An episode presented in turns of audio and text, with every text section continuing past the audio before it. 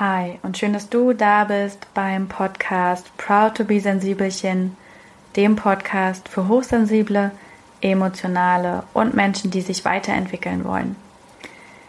In der heutigen Folge gibt es ein ganz wundervolles Interview mit der wunderbaren Steffi, um hier mal wieder in Superlativen zu sprechen. Steffi ist Life Coach und hat sich ihr Leben lang mit dem Thema Wohnen befasst. Und das ist besonders spannend, weil sie Brücken schlägt oder auch wirft oder zieht, wie du es sagen möchtest, ähm, zwischen dem Innen und dem Außen. Und sie hat einfach im Laufe ihres spannenden Werdegangs festgestellt, dass sich das beides sehr beeinflusst und dass es eine große Wichtigkeit hat, wie unser Wohnraum eingerichtet ist für unser Inneres, für unsere Bedürfnisse, für unsere Werte, für unser Sein. Und ich konnte unfassbar viel für mich mitnehmen, deswegen kann ich dir dieses Interview nur an die Hand legen, an die Hand geben. Ihr merkt schon, heute sind die Wortfindungsstörungen drin. Ganz gleich, ob du Single bist, in einer Beziehung, Kinder hast, sie gibt Tipps für jedermann, erzählt ihre spannende Geschichte und berichtet aus ihrem heutigen Leben. Und ach so, was mir einfällt, aktuell läuft ja gerade I Am Proud to Be Sensibelchen, das Bootcamp für Hochsensible. Und in dieser Woche darfst du gern zu uns stoßen, wenn du dich mit dem Hier und Jetzt beschäftigen möchtest und ein bisschen mehr in der Gegenwart ankommen magst, statt in der Vergangenheit zu bereuen oder in der Zukunft Pläne zu machen. Die Anmeldung für diese Woche ist offen. Du würdest damit für dieses Wochenende am Kurs teilnehmen, kannst den natürlich aber auch gern innerhalb von vier Wochen jederzeit nachholen, könntest live mit bei sein, wir können gemeinsam meditieren und es gibt auch eine Überraschungsstunde diese Woche am Samstag. Mehr verrate ich noch nicht. Wenn du dabei sein willst, dann freue ich mich und jetzt wünsche ich dir ganz viel Spaß mit der heutigen Folge.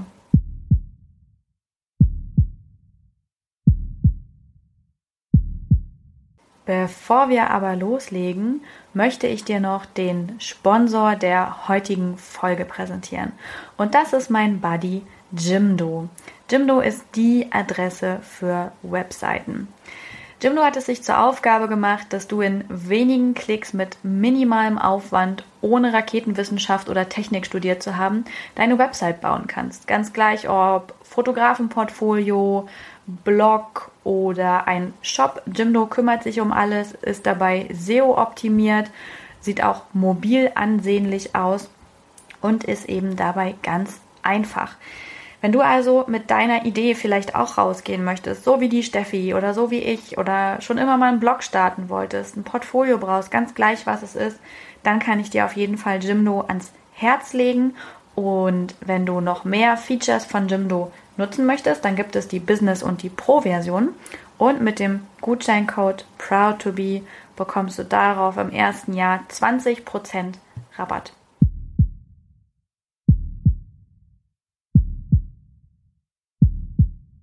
Hallo, liebe Steffi, und schön, dass du da bist. Ich freue mich, dass du im Podcast zu Gast bist. Und ich würde als erstes mal sagen, stell dich doch mal vor, damit die Hörer dich auch noch besser kennenlernen können.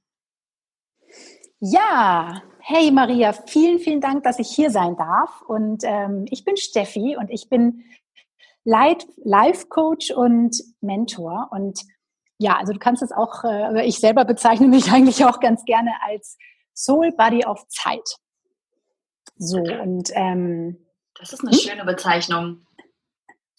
Ja, also irgendwie, ich unterstütze halt Menschen dabei, ähm, auf Herausforderungen ihres Lebens mit einem komplett neuen Blick zu schauen und auch wieder zu entdecken, wie wunderbar sie eigentlich sind. Und ähm, ja, und da finde ich das eigentlich ganz schön, wenn man das mit ganz, ganz viel Herz macht und wie so eine Freundin im Prinzip auch, die eine Weile begleitet. Mhm. Und erzähl mal, was machst du da gerade genau alles? Also ich habe ja auch schon mal auf deiner Website geschaut, feine Seele. Und erzähl mal, was da so, was ist so dein Ansatz, was ist so das ganze Konzept dahinter? Ja, mein Konzept ist eigentlich, ähm, dass ich Klarheit schaffe innen und außen. Also das bedeutet für mich, ähm, also für mich hängt alles zusammen. So ist äh, wenn der Geist total wirr ist und tausende Gedanken hat, also wir Hochsensiblen kennen das ja ganz gut, dass es da oben irgendwie immer schön rattert und irgendwie nie zur Ruhe kommt, mhm. dann habe ich festgestellt für mich und auch bei meinen Kunden und Klienten, dass es unheimlich gut tut, auch im Umfeld äh, Ruhe zu schaffen und da auch so ein, äh, dass diese Ruhe vom Umfeld sich dann auch auf den Geist überträgt und, ähm, und auch umgekehrt. Also das ist eigentlich so mein Ansatz, dass sich in und außen bedingen. Mhm. Genau. Und woher kommt das denn? Das hat doch wahrscheinlich mit deinem äußerst spannenden Lebenslauf zu tun. Ja, das stimmt. Also ich komme ursprünglich aus der Designbranche und ich habe, ähm, glaube ich, zwölf Jahre lang äh, Vollzeit als äh, Stylistin, Interieurstylistin für alle möglichen großen Wohnzeitschriften und Werbekunden gearbeitet. Und das ist ja eine Welt, die sehr vom Außen geprägt ist und wo es wirklich sehr darum geht, irgendwie um Schönheit, um Ästhetik und genau. Und das war auch immer mein absolutes Herzensding. Ähm, aber irgendwann habe ich gemerkt, dass mir das nicht reicht. So und ich habe dann gemerkt, dass ich in diesem Hamsterrad gefangen bin aus Arbeit, Arbeit, Arbeit, aber mein Herz irgendwie gar nicht mehr so richtig mitnehme. Und ähm, ja, irgendwann hat mein Körper dann gestreikt und ich hatte so einen kleinen Zusammenbruch und da ging einfach dann gar nichts mehr. Also ich ähm, habe irgendwie von heute auf morgen wirklich äh, da gesessen und jede Entscheidung war im Prinzip zu viel und ich habe so eine riesengroße innere Leere gespürt, obwohl ich eigentlich von außen betrachtet alles zum Glücklichsein hatte. So, also ich hatte einen tollen Job, ich habe super Geld verdient, ich habe irgendwie tolle Kunden gehabt, aber eigentlich ähm, irgendwas fehlte so und ähm, ich habe mir dann wirklich einen krassen Cut gegönnt und habe ähm, ein Jahr Auszeit genommen und mich wirklich ähm, 24 Stunden dem Projekt Steffi gewidmet, um wirklich mal herauszufinden, ja, was das ist, was da gerade diese Lehre in mir erzeugt. Mhm. Wie kann ich mir das denn vorstellen, wenn wir nochmal zurückgehen in dieses äh, erste Leben vor dem, vor dem Zusammenbruch, vor dem Ausfall, vor dem Projekt Steffi? Wie sah denn da so dein Alltag aus? Was hattest du für ein Leben? Ähm, ich hatte ein sehr schnelles Leben. Also ich bin prinzipiell ein sehr schnell denkender und sehr schnell redender Mensch und bin auch hochsensibel und äh, diese Reizüberflutung war permanent da. Ähm, und ich habe ja, ich habe eigentlich zwölf bis 14 Stunden täglich gearbeitet und ähm, hatte aber total viel Freude daran. Also war jetzt nicht so, dass ich in so einem 7-to-5-Job irgendwie oder 9-to-5-Job gefangen war und immer dachte so, oh, wann beginnt mein Leben, sondern es war schon immer mein, mein Herzensding. Ich bin eigentlich schon immer meinem Herzen gefolgt, aber es war ein sehr stressiges Leben, weil natürlich bist du als Stylistin auch immer abhängig von Kunden und von Wünschen der Kunden, Deadlines und so weiter und wenig frei, obwohl du eigentlich selbstständig bist. Und genau, und irgendwann war dann so dieses, äh, dieser Punkt erreicht, dass ich dachte, okay, so geht's nicht weiter. Mir fehlt einfach die Balance. So, mir fehlt die, äh, die Balance zwischen Arbeit, aber auch zwischen Zeit für mich selbst. Und ja, also das war eigentlich so der, der, der Knackpunkt, der mir fehlte. Mhm. Und hattest du damals ähm, das Gefühl oder wusstest du damals schon, dass du hochsensibel bist? Ja, also ich wusste das. Ich weiß das ungefähr seit, ähm, ja, ich schätze mal so seit acht Jahren oder so. Und mhm. ich hatte da auch so einen kleinen Aha-Moment. Äh, davor habe ich mich eigentlich mein Leben lang gefühlt wie so ein Alien. Und ich glaube, das können ganz viele nachvollziehen, weil das einfach ja äh, auch dieses Mensch, stell dich nicht so an und irgendwie so diese ganzen tollen Floskeln, mit denen man irgendwie sich so gar nicht ähm, erkannt fühlt, die habe ich natürlich auch ähm, gehört und die in so einem Job, also wenn das so schnelllebig ist und so voller Stress, da hat das einfach diese sensible Seite nicht so viel zu suchen oder es ist unheimlich schwer, die dann auch ähm, zu zeigen und ähm, dazu zu stehen vielleicht auch, genau. Mhm. Und wie hatte ich, also hatte ich das damals beeinflusst, so dieses Hochsensible und dann so ein super schnelllebiger, höher, schneller, weiter Job, der dich ja extrem fordert. Konntest du diese Hochsensibilität dann eher dafür nutzen oder stand die dir eher im Weg und du musstest die so ein bisschen beiseite schieben und ausschalten?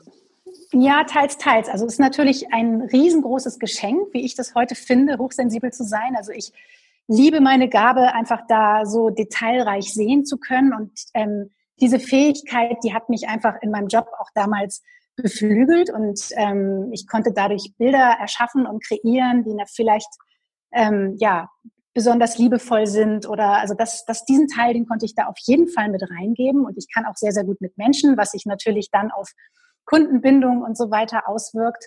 Ich bin da sehr feinfühlig, aber dies äh, Schnelllebige, das ist natürlich absolut kontraproduktiv und ich habe mir absolut zu wenig Zeit genommen für mich. Also der Teil, der kam definitiv zu kurz und ja, wie das dann so ist, ist irgendwann einfach diese, dieser Trichter voll und ähm, da geht dann einfach irgendwann nichts mehr, so wenn man dann nicht auf sich selber Acht gibt. Genau, oh, und immer weitermacht. Ja, auf jeden Fall. Du, das, äh, das kann ich unterschreiben, das kenne ich. Wie war das denn damals für dich? Äh, gab es einen bestimmten Auslöser, dass auf einmal nichts mehr ging oder war das eher so ein schleichender Prozess? Und, und wie war das dann, wenn auf einmal die ganze Welt für einen selber stillsteht, aber außenrum dreht sich ja alles weiter, nur man selber steht. Wie, wie war das für dich? Ja, also für mich war das ehrlich gesagt eine Vollkatastrophe. Also ich stand wirklich mitten im Leben und ähm, es kam ganz plötzlich. Also ich bin aufgestanden und äh, konnte plötzlich nicht mehr laufen, weil mein Rücken äh, plötzlich äh, wahnsinnig wehtat und sowas kannte ich überhaupt nicht. Also klar, mal hier und da so ein bisschen wie Wehchen, aber ähm, also es hat mich einfach körperlich total blockiert und ich war nicht in der Lage, irgendwie groß mich zu bewegen und ich war ans Bett gefesselt äh, mehrere Wochen und ähm, das ist die körperliche Geschichte, die ich hatte sozusagen, aber was ich viel schlimmer fand, war die, die seelische Geschichte, dass ich einfach merkte, wie du schon sagst, ähm, draußen dreht sich alles weiter und ähm, du drückst jetzt einmal so auf diesen Stoppknopf gezwungenermaßen und ähm, musst ja erstmal selber schnallen, was ist da eigentlich gerade los. Also es ist ja so ein, so ein Prozess, der nicht so eben, ah ja, jetzt bin ich hier im Zusammenbruch und alles ist super, ich sortiere mich mal eben neu, sondern das ist ja so, das muss ja, muss, da musst ja erstmal irgendwie gucken, was, was geht denn hier jetzt gerade so und ähm, ich habe dann einfach den, den Stoppknopf gedrückt, weil einfach wirklich ähm, ganz schnell gar nichts mehr ging. Also ich hatte so eine innere Leere und ich habe auch nur noch geheult. Ich hatte eine kleine Depression. Also ich lag im Bett und konnte das Bett auch gar nicht verlassen und ich wusste auch nicht, was mit mir los ist. Also meine Mutter war gleich, hey, du musst in die Klinik und irgendwie so, du bist bestimmt irgendwie super depressiv und ich so, nein, ich habe immer gespürt, nein, das, das ist es nicht. Also so ich, ähm, ich wusste, okay, jetzt gerade äh, ist hier irgendwie was nicht, nicht so, wie es sein soll, aber ich wusste, ich habe mir total vertraut, dass ich da irgendwie mich selber rausarbeiten kann und dass ich ähm, den Zugang zu meinem Herzen wiederfinde. So. Mhm. Genau, also so war das eigentlich eher und ja, die Zeit habe ich mir dann gegönnt. Also ich habe dann alle Jobs abgesagt fürs nächste halbe Jahr und äh, das fiel mir sehr, sehr schwer, aber ich wusste, das ist der einzig richtige Schritt, um jetzt wirklich da auch mal dran zu bleiben und mich nicht abzulenken und einfach ja, da wirklich hinzugucken. Und ähm, Gott sei Dank hatte ich einen wunderbaren oder habe immer noch einen wunderbaren Mann an der Seite, der das auch total unterstützt hat und der mich da auch sehr mental und ähm, auch finanziell unterstützt hat und das mit mir gemeinsam durchgestanden hat. Und das ist natürlich eine Riesenstütze, wenn man da auf so einen wundervollen Partner zurückgreifen kann. Ja, das äh, genau. auf jeden Fall. Also allein, wenn dann auch die finanzielle Sorge etwas gelindert wird und überhaupt diese Unterstützung da ist. Wie war das denn sonst so in deinem Umfeld? Du hast ja schon gesagt, deine Mama war eher so, oh mein Gott, du musst in die Klinik, irgendwas geht hier richtig schief. Ja. Ähm, wie war also, der, die, die Reaktion so von, vom, vom Rest des Umfeldes? Gerade wenn man so jemand ist, der ja so super strong ist und super straight und ähm, plötzlich bricht es alles weg und man sagt so, hey, ich kann nicht mehr.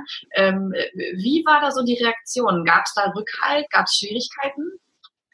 Also die waren eigentlich durchaus, also durchweg positiv und ich war auch selber total ähm, überrascht, weil für mich war das ein ganz schwieriger Prozess, mich auch erstmal so zu zeigen und auch mit meiner Verletzlichkeit zu zeigen, die Verletzlichkeit zu erlauben, zuzulassen, mir selber auch zuzulassen und diese Schwäche, die ich da gerade empfunden habe, auch als Stärke zu sehen und nicht ähm, ja mich mich zu verstecken. Also ich habe mich ziemlich zurückgezogen in der Zeit. Ich habe aber ganz viel mit Menschen auch telefoniert und ähm, ich brauchte einfach so ein bisschen ja dieses kleine diese Insel sozusagen für mich, wo ich einfach wirklich auch mal ganz viel Wut und Trauer und äh, so für, mich selber irgendwie verarbeiten konnte, weil es kam dann natürlich, wie du schon eben angesprochen hast, ähm, natürlich Existenzängste hoch. Also das war das Erste, was mich unglaublich gelähmt hat. Und dieses, oh Gott, wie wird es weitergehen? Und mein Ego ist total laut geworden und tausend Ängste kamen hoch und Schuldgefühle und ähm, alle möglichen Gefühle. Also diese Zeit, die ersten Wochen waren wirklich furchtbar, ehrlich gesagt. Aber ähm, ich sehe das mittlerweile als unglaubliches Geschenk. Also ähm, das klingt jetzt vielleicht so, oh Gott, und warum sollte ich das machen? Und ähm, das ist ja furchtbar. Ich finde das nicht furchtbar. Ich finde das ganz wertvoll und ich finde das ganz, ganz toll. Und ich bin auch unglaublich stolz auf mich selbst, dass ich ähm, den Mut hatte, da auch hinzugucken. Ähm, wenn du so mit dir selber bist und mit deinen Gedanken, dann ähm, kommen natürlich manchmal auch so Themen auf den Tisch, die du eigentlich dachtest, dass die so schön weit unten in irgendwelchen tiefen Schubladen sind, wo die am besten auch eigentlich äh, bleiben sollten. Und bei mir war das einfach ein, äh, mein Vaterthema, was nochmal ganz, ganz doll hochkam und wo ich einfach nochmal hingucken musste und ähm, ganz viel ver vergeben musste und ganz viel ähm, damit arbeiten wollte auch, um das, ähm, also nicht musste, sondern wollte, um das dann auch gehen lassen zu können für alle Mal so und in, in Liebe zu, zu transformieren und einfach dann auch zu sagen, okay, ich habe es mir jetzt nochmal angeguckt und mein ganzer Groll ist aber jetzt weg und ich wollte einfach meinen Rucksack leeren. So, ich wollte nicht mit so einem vollen Rucksack voll mit irgendwelchen alten Gefühlen der Trauer oder der Schuld oder ähm, so rumlaufen. Ich wollte einfach frei sein. Genau. Und wie war das denn? Ähm, es war ja dann quasi ein großer Knall und deswegen hast du dir das angeguckt. Hast du dich auch schon vorher, also würdest du sagen, dass du vorher schon jemand warst, der sich viel mit sich beschäftigt hat? Oder meinst ja. du, das war, also du hast es auch quasi auch vorher schon gemacht, das war nicht so, hey, ich habe eigentlich immer weggeguckt und dann kam der Knall, weil, das, äh, weil ich darauf hingewiesen wurde, sondern du warst auch vorher schon, schon viel mit dir. Ja, ich bin immer, also ich, ich, ich äh, bin ein Mensch, der wie viele hochsensible Hörer bei dir, äh, glaube ich auch. Ähm, ich habe immer schon ganz viel hinterfragt und ähm, immer schon mich ganz, ganz viel auch mit mir selber beschäftigt und ähm, gerade auch mit Persönlichkeitsentwicklung und so weiter. Aber es gibt da ja bei jedem irgendwie so bestimmte Themen, die man irgendwie sich lieber anguckt und die man sich vielleicht auch nicht so gerne anguckt. Und ähm, genau, also insofern, ähm, ja, um auf deine Frage zurückzukommen, also ich war immer schon jemand, der da viel hingeguckt hat. Mhm. Und du hast ja auch gerade gesagt, es kamen dann gerade so, so richtige fiese Themen hoch, wie das mit dem Vater, so gerade die Elternthemen sind ja immer, da geht es ja wirklich ans Eingemachte. Ähm, meinst du, dass man manchmal so einen großen Schmerz und so einen großen Fall braucht, um das anzugucken? Oder ist es auch möglich, das aus freien Stücken ähm, einfach zu machen? Also das wäre äh, sehr viel wünschenswerter und sehr viel einfacher, das aus freien Stücken zu machen. Ich wünsche niemandem, dass er irgendwie äh, große, schwierige, schmerzhafte äh, Themen haben muss, um äh, aufzuwachen oder um da irgendwie für sich was zu verändern.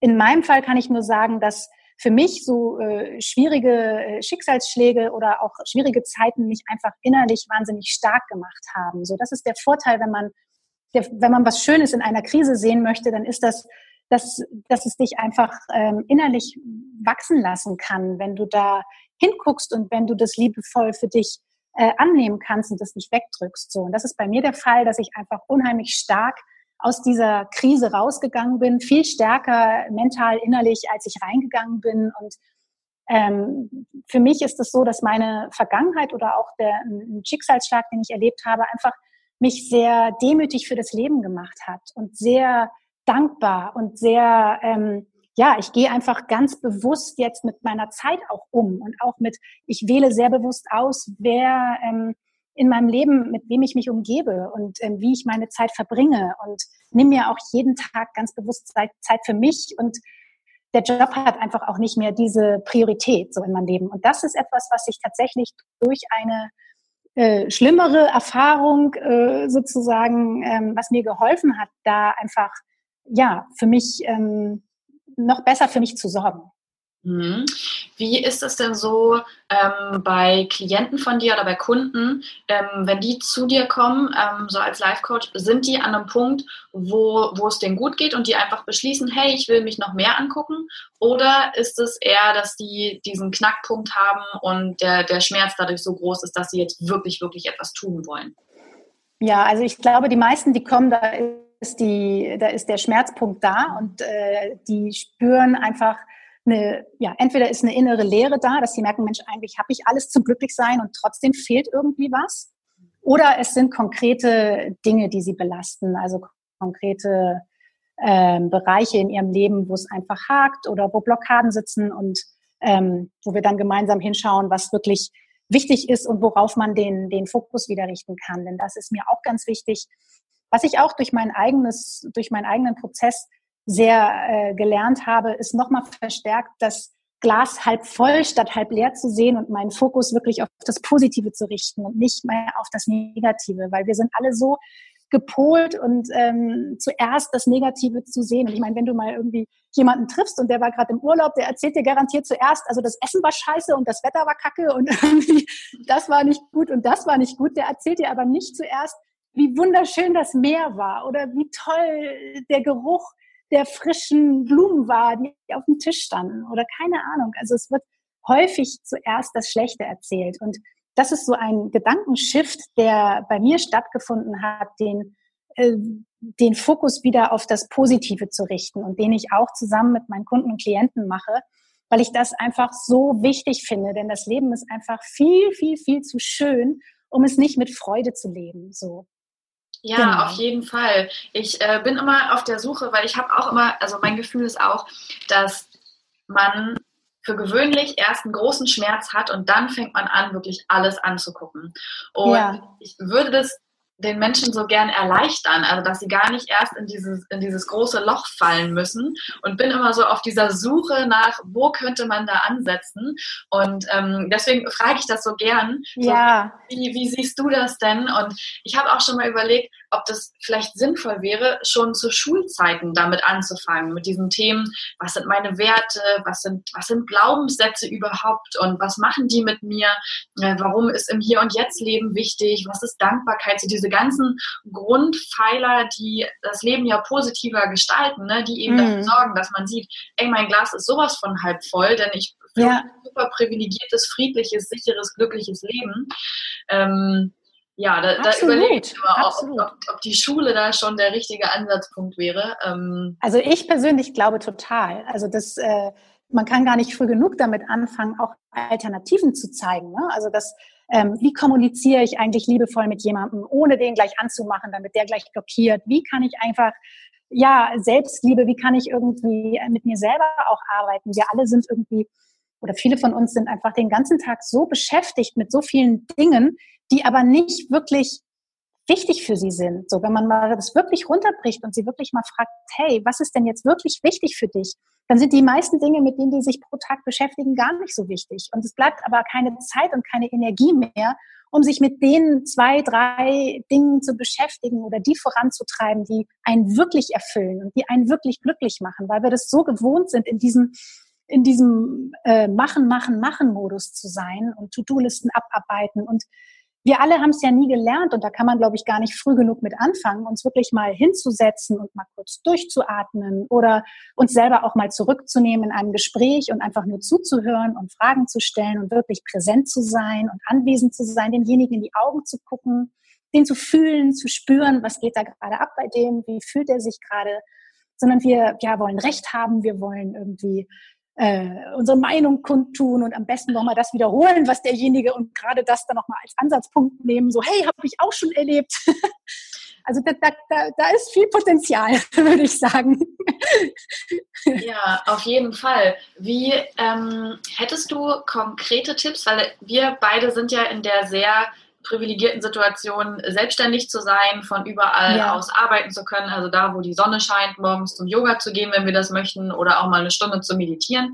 Wie würdest du oder hättest du Tipps für alle, die ähm, vielleicht nicht so eine Freiheiten haben, sondern die schon ähm, mit Familie und festem Job ähm, an einem festen Wohnort sind und vielleicht noch sehr doll äh, ja auch in dieser Leistungsgesellschaft gefangen sind und da auch nicht so richtig rauskommen. Was würdest du da sagen, was wären so erste Tipps, sich mehr auf sich und das Hier und Jetzt zu besinnen? Also ich finde, ähm, vorweg möchte ich einmal sagen, dass es ähm, in jeder Lebenssituation möglich ist, ähm, für sich zu sorgen und sich ein schönes Leben zu gestalten. Dafür muss man nicht selbstständig sein, weil auch nicht jeder ist fürs Selbstständigsein gemacht. Und das zu erkennen und ähm, da auch einfach äh, Frieden mit sich zu schließen und jetzt nicht äh, immer nur das Ziel zu haben, oh Gott, ich muss jetzt digitaler Nomade sein, weil es gerade hip und cool und alle machen das. Vielleicht ist das gar nicht das, ähm, was, was mir entspricht. So, also da ähm, wäre mein Tipp jetzt äh, wirklich im Alltag und auch im stressigen Alltag sich einmal hinzusetzen und ähm, zu gucken oder sich die Frage zu stellen, wie möchte ich mich fühlen? Also man kann das auch erstmal sagen, wie möchte ich mich diesen Monat fühlen oder diese Woche? Wie möchte ich mich fühlen? Und was muss ich dafür tun, damit ich mich so fühlen kann? Und das können ganz, ganz kleine Schritte sein. Also das kann zum Beispiel sein, dass man sagt, ich möchte mich eigentlich mh, hm, entspannter fühlen. Ich möchte nicht mehr so gestresst sein, nicht mehr so überfordert sein. Und dann könnte ein Impuls sein, dass man sagt, okay, ähm, ich versuche mir jetzt jeden Tag ähm, eine Viertelstunde morgens und eine Viertelstunde abends für mich zu nehmen und ähm, da wirklich alles auszuschalten, ähm, von niemandem mich stören zu lassen und ob es jetzt äh, Meditation ist oder ob es irgendwie einfach schöne Musik hören ist oder ob es ein Spaziergang in der Natur ist oder ob es einfach nur eine Teezeremonie ist, wo ich irgendwie draußen auf dem Balkon sitze und den Vögeln zuhöre. Also alles, was mich näher an mich selbst heranbringt, was mich zu meinem Gefühl bringt, ähm, das wäre mein, mein Tipp, das in sein Leben zu integrieren und ähm, dazu gehört einfach auch ähm, still zu werden so und sich selber zuzuhören. Mhm. Du hast ja schon am Anfang des Interviews gesagt, dass äh, so ein wichtiger Punkt das Innen und das Außen sind und dass beides sich ja bedingt. Mhm. Und deswegen genau. setzt du dich ja auch, auch viel mit dem, mit dem Außen um uns herum zusammen. Und ähm, ich habe auch, du hast ja auf deiner Website auch diesen tollen Test, wo man sich mal einstufen lassen kann, was ist man eigentlich für ein, für ein Mensch. Magst du noch mal grob was zu dem Test ja. erzählen, damit die Hörer auch wissen, wovon ich hier eigentlich gerade schwafel? ja, klar. Also ich habe ähm, festgestellt, also das ist ein, ein, ein Test, der heißt, ähm, welcher Typ bist du und wie kann dein Zuhause dir Kraft spenden? Und den Test, den habe ich mehrere Monate lang entwickelt, weil ich festgestellt habe bei meinen Kunden und Klienten, dass es ähm, ganz, ganz viele sich ein gemütliches, schönes Zuhause wünschen, ähm, weil das sie vielleicht auch dabei unterstützt, dann zu entspannen oder runterzukommen und sich wohlzufühlen, auch in sich. Aber ähm, also viele wünschen sich dieses Zuhause, aber wissen eigentlich gar nicht so wirklich, was sie brauchen. So, und ähm, ich habe dann einen Test entwickelt, wo es fünf verschiedene Typen gibt und wo man durch ähm, zehn Fragen herausfinden kann, welcher Typ am meisten ausgeprägt ist, weil wir alle sind immer so ein bisschen alle Typen, aber welcher Typ am meisten ausgeprägt ist. Und das gibt einfach schon mal eine total großartige Richtung vor, dass man ähm, herausfinden kann, was passt zu diesem Typen, was für Farben sind für diesen, diesen Typen passend, ähm, wie kann das Umfeld dieses Typens aussehen, damit ich ähm, ja, Ruhe finden kann und mich wohlfühlen kann in meinem Zuhause, damit das Zuhause wirklich ein Zuhause wird und nicht einfach nur ein Platz zum Wohnen ist. Genau. Das heißt also, da kommt deine ganze, deine ganze Designleidenschaft mit rein. Ja. Und du hast dadurch ja natürlich auch Aber die, Wissen.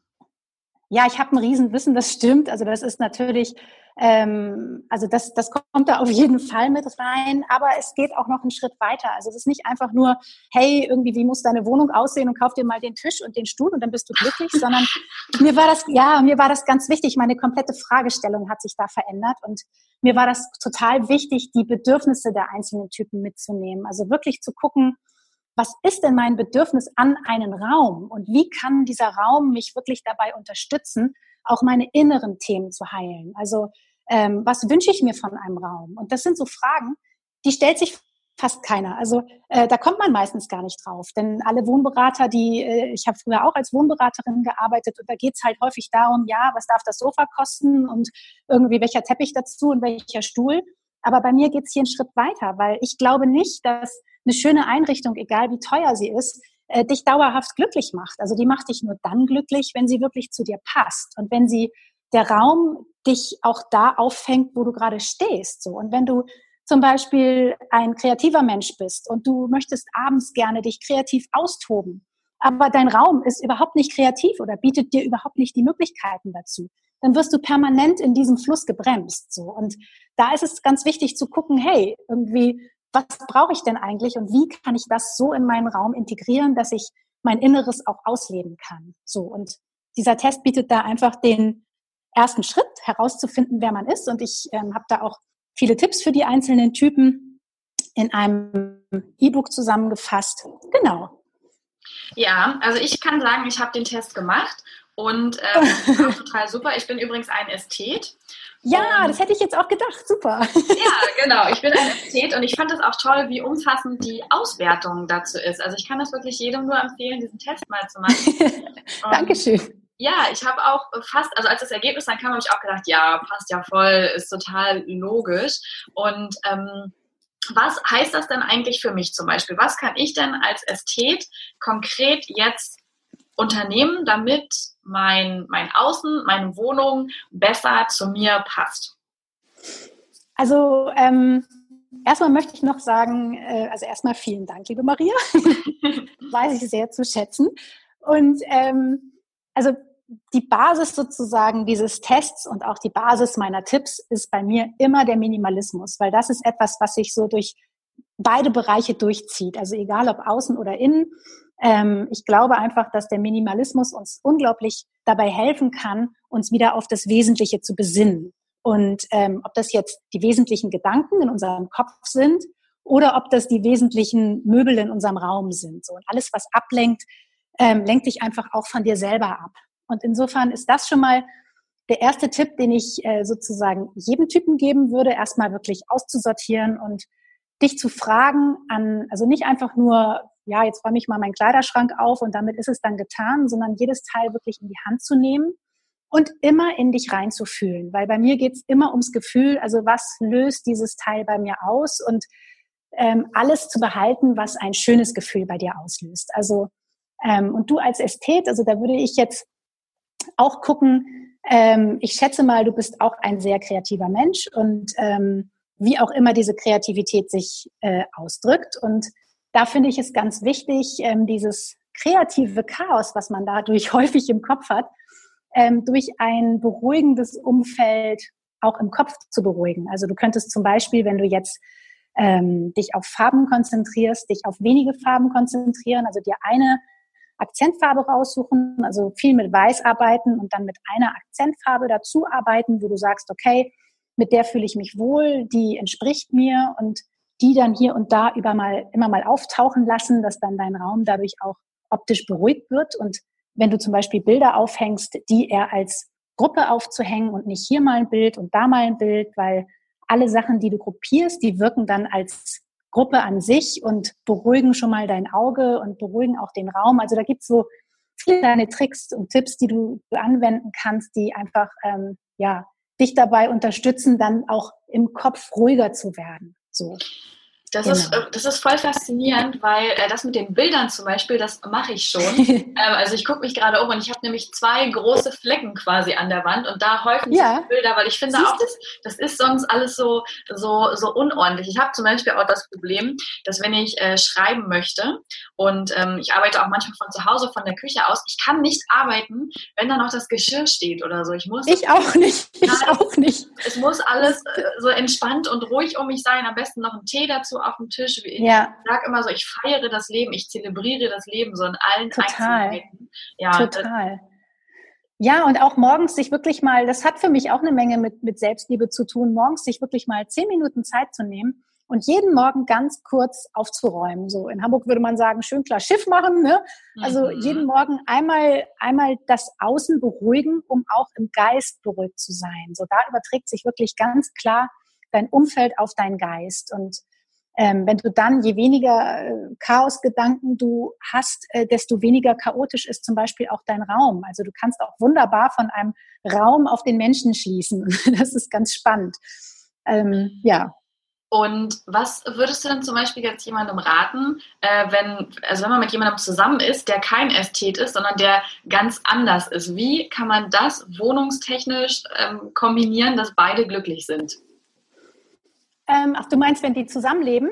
Ja, ja. Also es kann jetzt sein, genau, es kann sein, dass du jetzt einen äh, verspielten oder einen klassischen äh, Mann an der Seite hast, der möchte irgendwie ganz anders wohnen. Das ist übrigens auch ein sehr häufiges Thema bei Paaren, dass äh, sie ist Minimalistin oder auf dem Weg dahin und, äh, und er kann sich so überhaupt nicht von Dingen trennen. Also das äh, bietet auch viel Streitpotenzial.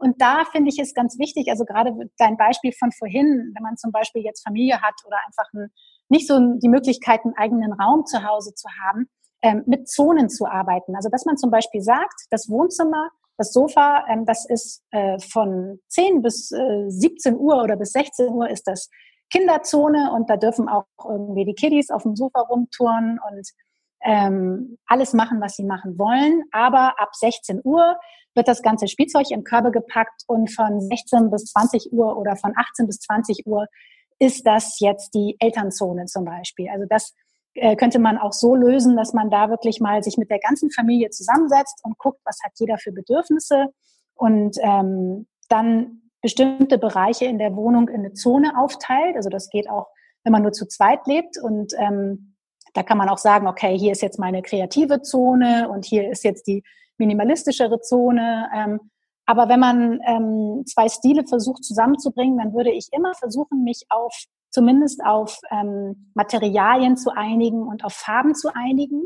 Weil wenn man einfach zehn Materialien im Raum mischt, dann wird es total unruhig. Und wenn man sagt, okay, dann lass uns wenigstens darauf einigen, wir haben jetzt hier viel Weiß und dazu vielleicht dein geliebtes Mahagoniholz mit dem Erbstück von deiner Mutter dazu, aber lass uns dann wenigstens den Sessel in einem schönen äh, petrolfarbenen Stoff beziehen, damit der wieder ein bisschen moderner wird. Also so kann man sich versuchen, so ein bisschen anzunähern und beide da so ein bisschen mit ins Boot zu holen, weil es bringt auch nichts, wenn man jetzt in einem leeren Raum sitzt und äh, der Partner sich leider äh, nur noch bei der Nachbarin aufhält, weil, weil er es zu Hause so ungemütlich findet. Ja, eben. Das, da, da, kommt ja immer die Schwierigkeit. Ne? Solange wir alleine sind und uns nur mit uns beschäftigen, ja, ist ja immer alles noch irgendwie machbar. Aber wenn dann irgendwie der Partner oder Kinder oder so mit dazukommen, da, dann geht ja das, äh, das der Balanceakt ja. erst los, wo man schauen muss, wie kriege ich das kombiniert und vereinbart, dass ich glücklich bin. Ja, total. Hm.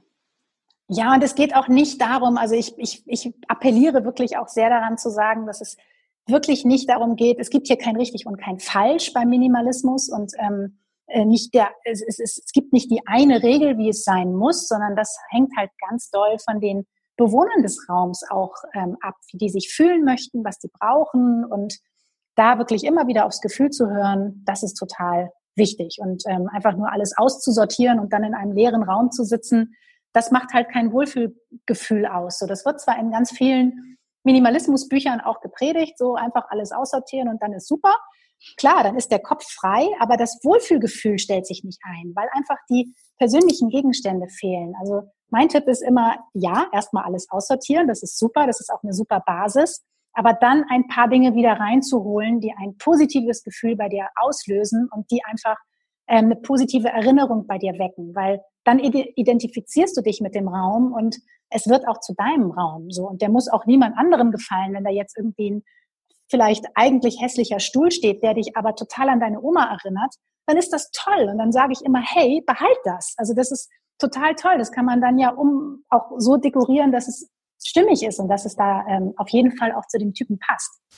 Glaubst du, dass das auch, ähm, dass viele auch in einem Zuhause wohnen, in dem sie sich gar nicht so richtig ehrlich wohlfühlen, durch die ganze Social Media Außenprägung, also wo ja wirklich permanent Interior vorgelebt wird, alle nur noch in Katalogwohnungen Wohnungen leben, die man wirklich genauso ausstellen könnte.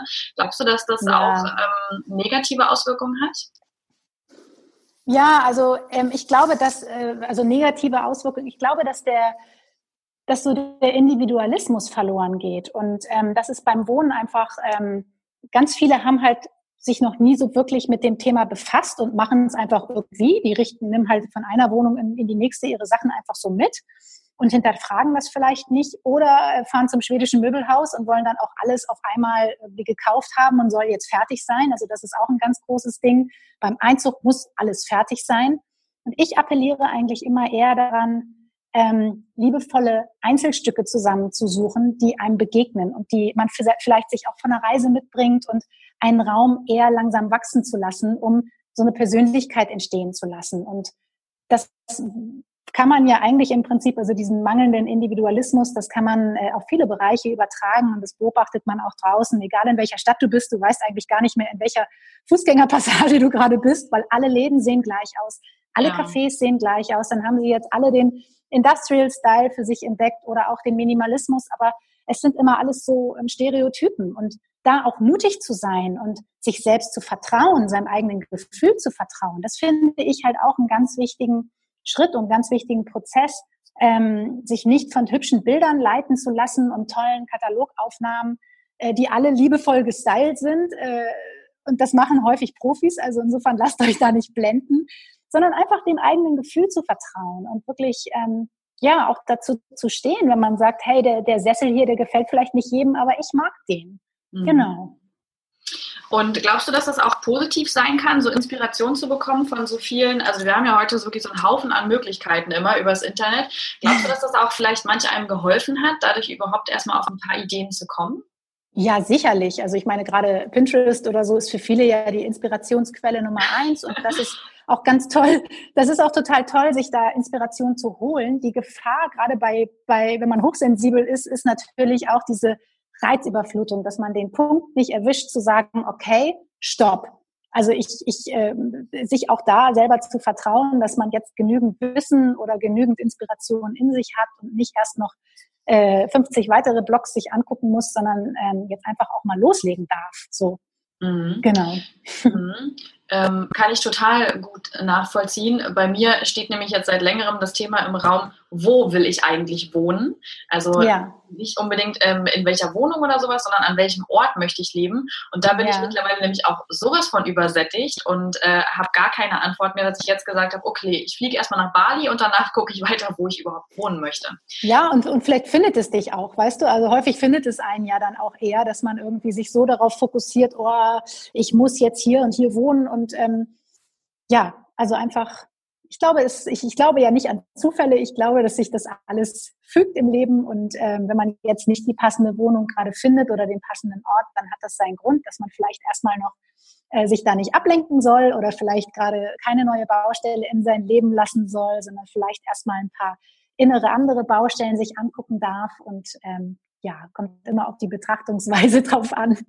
Ja, ich finde auch immer das Wichtigste ist irgendwie einfach Vertrauen. Vertrauen, dass alles zu seiner Zeit kommen wird, wenn es richtig ja. ist. aber gerade als Hochsensibler, wie du auch gerade schon angesprochen hast, neigt man ja zu dieser, zu dieser Überanpassung, ne? durch diese maximale mhm. Reizüberflutung, hat dann auch noch die Schwierigkeit, sich abzugrenzen. So, das heißt, man kommt ja. da auch schwer wieder raus. Und ähm, deswegen können das bestimmt ganz viele nachvollziehen, dieses absolute Übersättigtsein und was will ich eigentlich? Deswegen ja. meine meine letzte große Frage ist, wie finde ich das oder wie findest du das für dich immer am besten raus, was du wirklich möchtest? Also wo du ganz sicher bist, okay, das ist jetzt mein ja. Bauchgefühl und meine innere Stimme, die zu mir spricht und nicht irgendetwas von außen, was ich mir gerade selber überstülpe.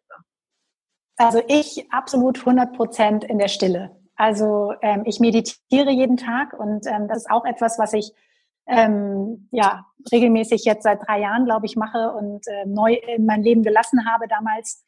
Und äh, also das ist ein Tool, was ich äh, nie wieder hergeben möchte, weil das einfach meine Gedanken so wahnsinnig klärt und mir total äh, hilft, mich zu fokussieren und nicht so viel zu verzetteln, auch wenn das noch nicht immer klappt, aber ich werde immer besser.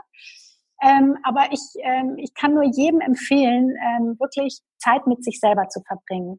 Für für alle möglichen Fragen. Das müssen nicht immer die großen Fragen im Leben sein. Das kann auch einfach ähm, eine, eine Einrichtungsfrage sein. Aber Zeit mit sich selbst zu verbringen und wirklich ähm, sich Zeit frei zu schaufeln, die Prioritäten auch anders zu setzen, dass man einfach sich selbst ganz nach oben stellt und nicht die Bedürfnisse aller anderen vielleicht nach ganz oben stellt, sondern dass man sich auch erlaubt, selber auch mal dran sein zu dürfen und ähm, in die Natur geht und einfach wirklich atmet, sich durchpusten lässt vom Wind und wirklich äh, so Stück für Stück immer mehr an sich selber und an sein Herz rankommt.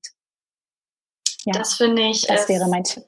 Das hört sich sehr, sehr gut an. Und sag mal, wenn jetzt jemand sagt, boah, ich brauche unbedingt, brauche unbedingt die Hilfe von der Steffi, die trifft gerade meinen Nagel auf den Kopf, ich muss meinen Innen und Außen irgendwie auch mal sortieren. Wo können die Leute dich denn dann finden? Also ihr findet mich ähm, über meine Webseite stephanieadam.de oder über meinen Blog www.feineseele.de. Ähm, das sind die beiden Plattformen. Ich habe auch Inter äh, Pinterest und Instagram. Ähm, das sind so die Plattformen, auf denen ich mich viel bewege, weil ich ein sehr visueller Mensch bin. Aber ähm, schaut einfach mal bei Stefanie Adam vorbei und ähm, genau. Und bei Feine Seele findet ihr auf jeden Fall viele Inspirationen rund um das Thema Minimalismus, persönliche Weiterentwicklung, Achtsamkeit. Genau, das sind so die Themen, über die ich schreibe. Und den super tollen Test, den ich jedem nur ans Und den Test, genau. Vielen Dank. Ja, also ich danke dir für dieses wundervolle Interview, aus dem ich äh, auch mal für mich selber wieder so viel mitnehmen konnte. Ich hole mir, auch immer, ich hole mir immer gern Gäste, die auch zu meinem Leben gerade passen. Und deswegen habe ich schön. gedacht, ach Mensch, das mit dem Außen und dem Wohnen und so, das, das passt gerade so schön. Ich freue mich dann immer, wenn ich auch meine Fragen so mit einbinden kann und äh, da auch gleich noch Antworten drauf bekomme. Deswegen war es mir eine wirklich, wirklich große Freude und Ach, danke schön. Ja, ich schicke dir nur die besten Wünsche rüber und verabschiede mich dann an dieser Stelle und sage einmal Tschüss. Das kann ich nur zurückgeben. Also vielen Dank, dass ich da sein durfte und äh, all deinen Zuhörern wünsche ich einen wunder wunderschönen Tag. Tschüss. Und danke und bis bald.